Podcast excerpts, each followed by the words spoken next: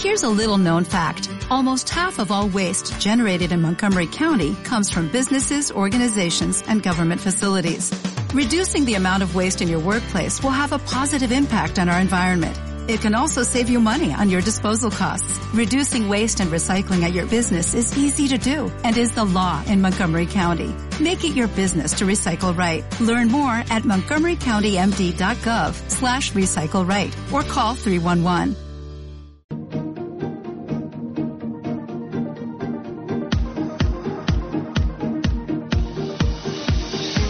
En Capital Intereconomía, Foro Marketing.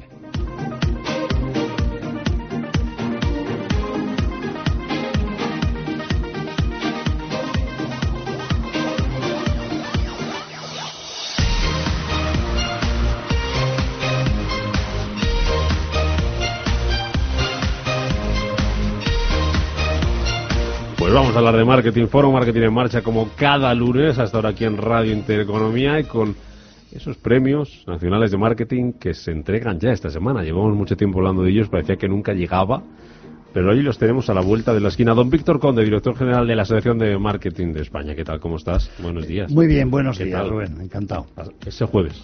Es este jueves eh, 27 a partir de las 7 de la tarde. La gala empezará en realidad a las 8, pero a partir de las 7 de la tarde la gente puede puede acceder. Y ahí se conocerán Zala- quiénes son. Ahí ¿Dónde se conocerá y es en Zalacaín la finca, en Pozuelo de Alarcón, y ahí conoceremos ya eh, todo, todo- todos los ganadores. Ya. Y vamos a ganadores que han ido, o finalistas, eh, Eso es. que han ido pasando por aquí Sí. estas semanas. Vamos a conocer enseguida en unos minutos a, a uno de ellos en la categoría del marketing social, que es algo, Víctor, de lo que cada vez se habla más. Esto del marketing social, ¿cómo podríamos definirlo? Bueno, pues eh, yo creo que el marketing social es, eh, adquiere eh, carta de naturaleza como, como tal y cuando los consumidores, la sociedad en general, las empresas toman conciencia de que eh, de que tienen que hacer algo, de que te- entre todos tenemos que hacer algo. Quiero decir que eh, se empieza a hablar en su momento de marketing con causa, aquello evoluciona a responsabilidad social corporativa. Eh, hoy estamos hablando de, de los objetivos de desarrollo sostenible de la ONU, el horizonte 2030. Que, bueno, pues en definitiva, como agentes sociales que son las empresas, eh, pues tienen que, mm, cada vez estamos todos más concienciados de que mm, todos debemos de devolver a la sociedad parte de lo que obtenemos de ella. Y esta es un poco la cuestión. Eh, nosotros esto antes lo teníamos catalogado como instituciones, etcétera, pero no queríamos tampoco mezclarlo con que solo tenían que ser instituciones. Y Ya. al final dijimos que mm, desde hace dos años le cambiamos un poco el- el, eh, la etiqueta, por así decirlo, a la categoría y creo que se ajusta mucho mejor lo de marketing social. ¿no? Pues de eso vamos a hablar, del marketing social y de una iniciativa de una compañía privada junto a una asociación, que es brutal lo que hacen, no, no lo voy a desvelar, que vamos a hablar con Rafa ahora enseguida, em, pero con, eh, con reflejo, em, ¿cómo contarlo? Con, con reflejo claro. O sea, que muchas veces hablamos de esto de la RSC que decías tú ahora, o del marketing social, y sí, suena muy bien, pero mm, nos falta entenderlo. Nosotros va a entender perfectamente. Enseguida voy a saludar a nuestras invitadas. Antes tenemos que aprender un poquito de marketing y de esto de las empresas con Rafael Muñiz, director general de RMG Asociados, profesor de marketing en el CEF y en UDIMA. Rafa, ¿qué tal? ¿Cómo estás? Hola, buenos días. Buenos Muy días. bien. ¿Qué tal? Bien. Muy bien. Bien. Muy ¿Cómo- bien. ¿Cómo, cómo ha entrado el verano? El verano ha entrado, pues mira, con calor. Todavía no he tenido el calor que yo creo que deberíamos de tener para que cuando te metas en la piscina disfrutes. Ya, Sigue estando Todavía fría. el agua está fría. Sí, claro. Todavía el agua está fría, entonces... Pero uno de bueno. marketing, esto de que el agua está fría, ¿cómo lo vende bien? Para que la gente se bañe. lo vende bien, ¿no? Efectivamente, Eh, efectivamente. ¿Cómo sería, no? Eh, Si tú tuvieras una piscina y el agua estuviera fría, ¿cómo convencerías al personal? Uno se inspira mucho, uno se inspira mucho para coger estrategia de marketing en una piscina, ¿Ah, sí? bajo un árbol, ¿eh? Ya. Bajo un árbol, con un libro. Sí, sí. Ya. Para por aquello de la sombra, ¿eh? Ya, también. Pero, pero dime, dime, tú, tú como que sabes mucho de marketing, ¿cómo, cómo em, le quitaríamos importancia al frío del agua de la piscina? No, me refiero al marketing siempre tiene el yin y el yang, ¿eh? o sea que por eso te decía. Entonces lo del agua está en que efectivamente si tú estás relajado y tienes la mente muy abierta y receptiva a cualquier idea, cuando estás tranquilo en la piscina, de forma agradable, te fluyen mucho más las ideas. No te vas a mojar. No, no. bueno, que vamos después de este aperitivo veraniego, vamos con el tema del día. Hablamos hoy de reuniones, eh, Rafa, reuniones que tenemos y que seguiremos teniendo también este verano. Imagino que menos durante, durante estos meses en las empresas, reuniones en muchos casos maratonianas, en muchos casos improductivas, que no valen para nada. Y vamos a hablar de cómo hacer de esas reuniones más eficaces, ¿verdad? Es que yo creo que esa es la asignatura pendiente de mi infinidad de empresas. Víctor nos decía ahora del evento del próximo día 27 jueves. El éxito de un evento depende de que haya exista una metodología. Pues lo mismo sucede con las reuniones. Lo que pasa es que en las reuniones no solamente nos estamos jugando la imagen de lo que queremos comunicar, sino mucho más. Una política de empresa, unos objetivos de empresa. Y eso es vital. Eh, yo he visto eh, pero de verdad, en todos los años de experiencia he visto de que campañas de publicidad han fracasado porque no hemos sabido comunicarlo a los equipos porque, bueno, teníamos que comunicar, les hemos pasado lo que es la campaña, pero no les hemos dicho, no les hemos dicho muy claramente qué es lo que pretendemos de esa campaña, qué objetivos seguimos con esa campaña, qué esperamos de ellos en esa campaña. Y entonces, bueno, nos han comunicado, pero no hemos sabido hacerlo. Yo creo que ya va siendo hora de que nos tomemos en serio, de que cuando nos convocan a una reunión de trabajo, principalmente son dos motivos. Tenemos que tener muy claro el motivo por el cual nos convocan. Una es que es porque tengo algo que ganar o porque tengo algo que perder. Me convocan y es que me van a leer la cartilla. Eso también es cierto. Hay que saber leer la cartilla en una reunión de trabajo y hacerlo positivo. ¿eh? Cuidado, eso es una estrategia. Y también para evitar, en este sentido, porque tengo que ir, y entonces para evitar de dar la nota discordante, pues tengo que ir. ¿Cuál es mi asistencia? Bueno, pues entonces, estas reuniones de trabajo, voy a decir exactamente cinco pasos que son vitales para que eh, triunfen. Lo primero es planificarlas bien planificarla me refiero no solamente a decir el orden del día, sino decir qué se espera esa reunión, cuál es el briefing inicial, cuál es el punto de partida de esa reunión, qué es lo que se va a presentar esa reunión y qué esperamos de que cada uno vaya a esa reunión. ¿Por qué? Porque si yo sé claramente lo que voy a ir a esa reunión, voy, voy realmente preparado. Hay mucha gente que llega a las reuniones un poco, bueno, porque tengo que estar, pero realmente no sé lo que tengo que llevar ni siquiera me lo he preparado. Mm, hay tantas reuniones en mi empresa que es que no me da tiempo ni a prepararlas. Esa frase la he oído yo infinidad de veces. Por lo tanto, ya empieza... ¿Eh, ¿Tú no lo has oído? Sí, sí, pero qué barbaridad. Que eso, que qué barbaridad. De ahí la importancia que a nivel de marketing estratégico, siempre estamos hablando de marketing estratégico, no prospere algo sencillamente porque no hemos sabido planificar o comunicar qué es el objetivo de esa reunión de trabajo. Porque cuando estamos hablando de los objetivos, vuelvo a insistir que hay objetivos cuantitativos, pero también hay objetivos cualitativos. Por lo tanto, hay una primera etapa que es la planificación, la segunda es la preparación, la tercera es el desarrollo. ¿Quiénes, qué personas van a intervenir? ¿En qué orden van a intervenir? ¿En qué momento tengo que decir eso? O sea, a lo mejor la reunión la hemos convocado para decir de que a partir de ahora un tema muy concreto. A partir de ahora, el horario de las empresas van a ser, y, ese es el objetivo principal, y lo decimos al principio, con lo cual el resto de la comunicación ya lo hemos liado. El resto de la jornada ya no tiene ninguna importancia, ya nos han tenido, y perdóname, enfadados, molestos, y yo no presto atención. Lo que hago es oír pero no escuchar, que eso se va mucho a las reuniones, a oír pero no a escuchar. Escuchar, no olvidemos de que tenemos dos orejas y una boca, con lo cual tenemos que escuchar el doble de lo que hablamos. Y hay mucha gente que va a las reuniones solamente para hablar, hablar y hablar, para intentar quedar bien, pero pocos para escuchar. Mucho para oír, pero poco. Por lo tanto, primero planificar. Segundo, preparar. Tercero, desarrollar conclusiones tienen que quedar por escrito imprescindiblemente. Tiene que haber una persona encargada de hacer un acta con los principales puntos, acuerdos, fechas y objetivos que se persigue de esa reunión, porque esa es la cuarta etapa para que funcione una reunión, la conclusión. Mm. ¿Por qué? Porque si no tomamos conclusiones por escrito, difícilmente vamos a hacer la quinta, que es la madre del cordero. Y es que después de eso hay que hacer un seguimiento hay que comprometer a todo el equipo. hay que recordar de que se llegaron a estos acuerdos. Ah, lo tenemos olvidado. Fíjate qué tontería, qué sencillo esas cinco etapas de planificar, preparar, desarrollar, concluir y seguimiento. Y sin embargo, muchas estrategias de empresa no funcionan porque no hemos sabido comunicar en la reunión de trabajo que se han podido hacer. Por tu experiencia, muy rápido, en 30 segundos, Rafa, eh, parte de esos cinco pasos que hay que tener muy claro para que la reunión sea eficaz y no perdamos el tiempo, eh, ¿debería tener una duración determinada, sí o no? Eh, corta. ¿Establecerla de antemano? En principio corta. Tú me dices cuánto tiempo, yo te diría de que 60, 90 minutos más. Vale. ¿Y algún día de la semana mejor que otro o algún día de la semana Por supuesto. El viernes no se te ocurra, el viernes no se te ocurra y tenemos el día ideal los miércoles. Fenomenal. Rafael Muñiz, que las reuniones sean muy eficaces, como este ratito de radio contigo. Hasta la próxima. Hasta la próxima.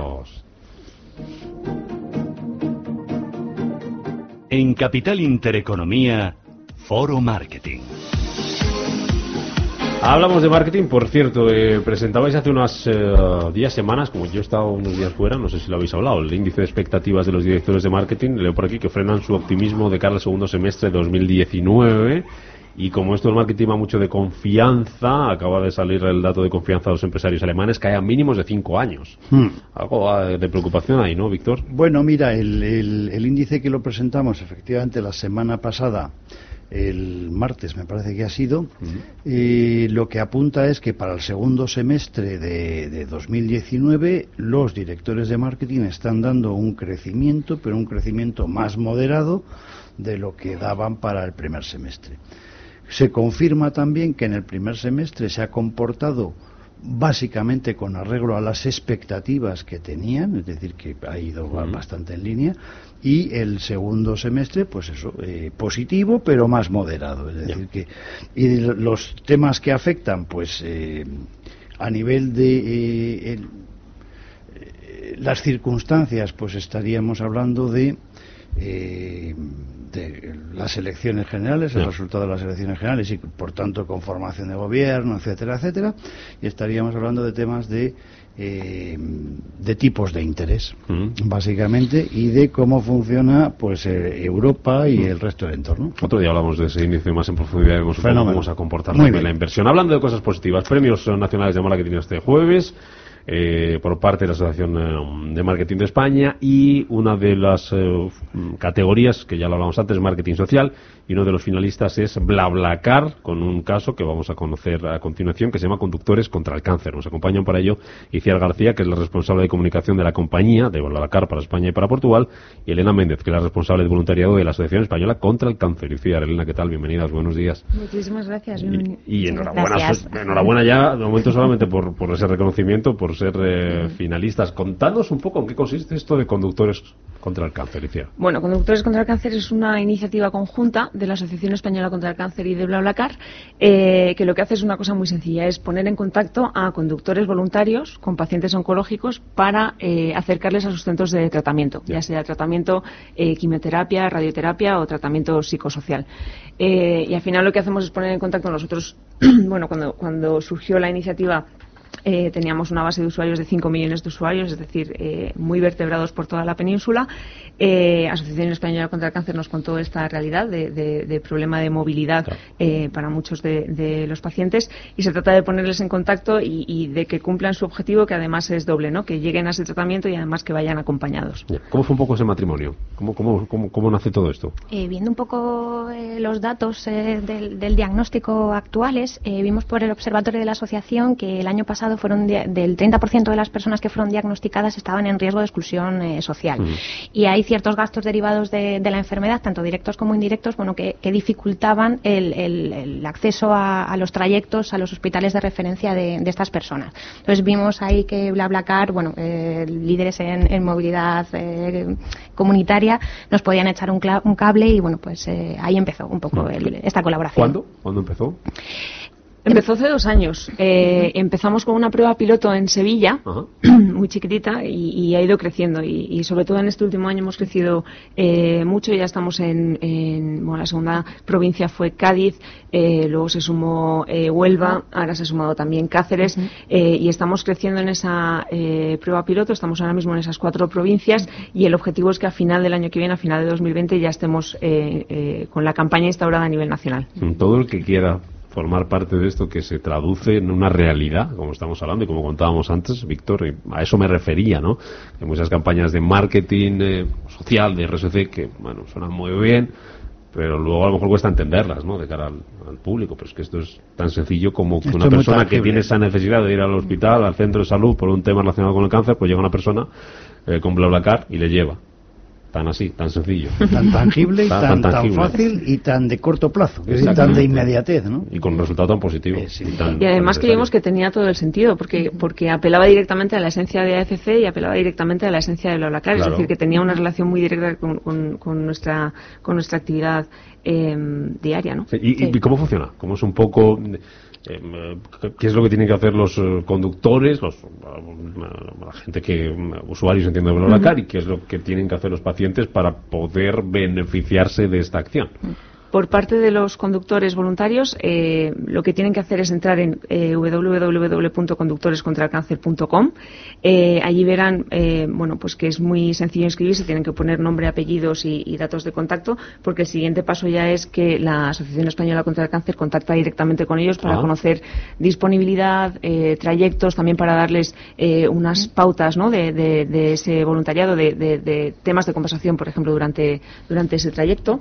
Y por la parte de de, AFC? Sí, por parte de, de, las, de los pacientes que necesiten eh, este servicio es, eh, bueno, pueden acercarse a su hospital y buscar eh, a los profesionales de la AFC o a los voluntarios. Ellos les, les informarán y les registrarán para, para poder cubrir esa necesidad. Y si no, siempre pueden llamar a Infocáncer, que están las 24 horas, y también los profesionales de Infocáncer les informarán de cómo, de cómo hacer el registro para que, para que podamos poner en contacto con la persona voluntaria que tenga disponibilidad en ese trayecto. Imagino que estáis más que contentos, satisfechos y satisfechas con cómo está funcionando esto, ¿no? Sí. Ahora, ahora, mismo estamos dando eh, cobertura en 10 hospitales de referencia en las, en las cuatro provincias que nombraba antes ICIAR. Y bueno, hemos realizado más de 100, 100 trayectos solidarios. Y además, eh, lo, lo, mejor, ¿no? lo que más también contentas nos, nos tiene con este proyecto es la continuidad. Muchos de esos trayectos, al final, eh, los tratamientos bueno, son, son largos, son procesos largos. Y sí que hemos visto que bueno, pues han repetido con las personas voluntarias y, las, y, las, personas que necesitaban ese trayecto a lo largo de todo, de todo el del tratamiento. ¿Hay algo que os haya sorprendido más en todo esto que no esperabais, que no contabais con ello, Iciar, y que os ha sorprendido para bien? Nos ha sorprendido para bien, pues mira, por ejemplo, lo comentábamos antes, han inscrito ya 400 voluntarios, 400 conductores voluntarios, y muchos de ellos son de provincias en las que todavía no, no está activa la campaña, ah. que es estupendo, porque lo que queremos es crecer a nivel nacional, y es estupendo que cuando lleguemos a esas nuevas provincias ya haya eh, voluntarios apuntados.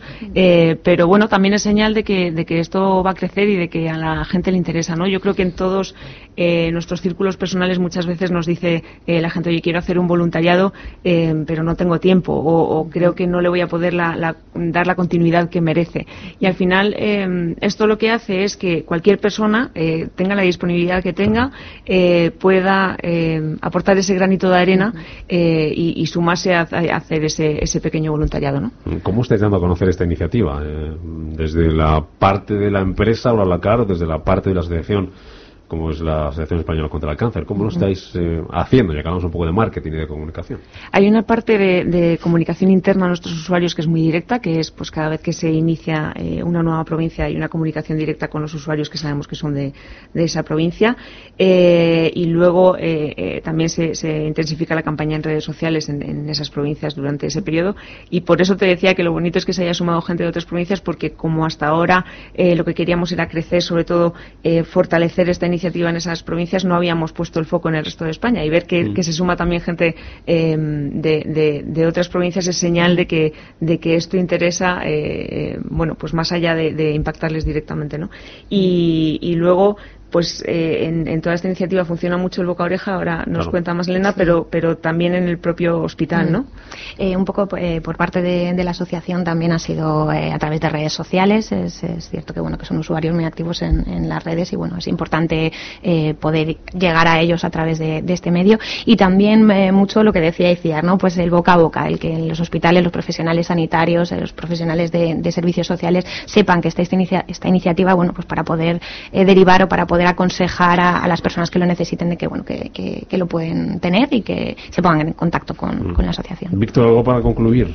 A mí me gustaría saber qué opinan, qué dicen los conductores después de esta experiencia y qué dicen también los pacientes, ¿no? Es decir, cómo lo están viviendo, porque realmente eso sería importante. Muchos de los conductores repiten, como decía antes Elena, y yo creo que esa es la mejor señal, ¿no? Que, mm, lo que decíamos, hay, tratamientos que son muy largos y que requieren de mucha continuidad y que esos mismos conductores sean los que estén acompañando durante todo el tratamiento a un paciente es estupendo en muchísimos, en muchísimos términos, ¿no? Eh, y ellos están encantados también por, lo que os decía, hay mucha gente que, quiere eh, hacer ese tipo de voluntariados, que tiene esa, esa necesidad y que, bueno, pues ve que aporta ese granito de arena y bueno por parte de los pacientes que sí mucho porque además es, es, no es solo el bueno mm, me pueden cubrir el trayecto de manera gratuita sino bueno me acompañan en el viaje no el ir solos a los tratamientos a las consultas y el poder ir bueno pues acompañados es, es un cambio y, se nota muchísimo y están encantadísimos. Enhorabuena con mayúsculas por lo que bueno, por lo que estáis haciendo y por lo que vais a seguir haciendo con, imagino que el objetivo es ir a más sitios ir a cuantas más provincias mejor. Eh, Iciar García responsable de comunicación de BlaBlaCar para España y Portugal Elena Méndez responsable de voluntariado de la Asociación Española contra el Cáncer. Enhorabuena, como digo, y enhorabuena también por ese reconocimiento por parte de la Asociación de Marketing de España y que haya mucha suerte en esa gala, en esa gala de entrega de los premios de este próximo jueves. Ojalá, de marketing. Gracias. Muchísimas gracias. Víctor, que vaya muy bien la gala. Muchas gracias. Eh, el lunes ya te tiro de la lengua, bueno, ya puedes contarnos el lunes, el lunes ya eh, los ganadores en esta categoría de marketing social y en las otras que, que tenéis. Que vaya muy bien, Víctor, y que me alegra verte por aquí. Muchísimas gracias. permiso para venir a vernos. Sí, de vez en cuando sí. Muchas gracias. Adiós, hasta el lunes.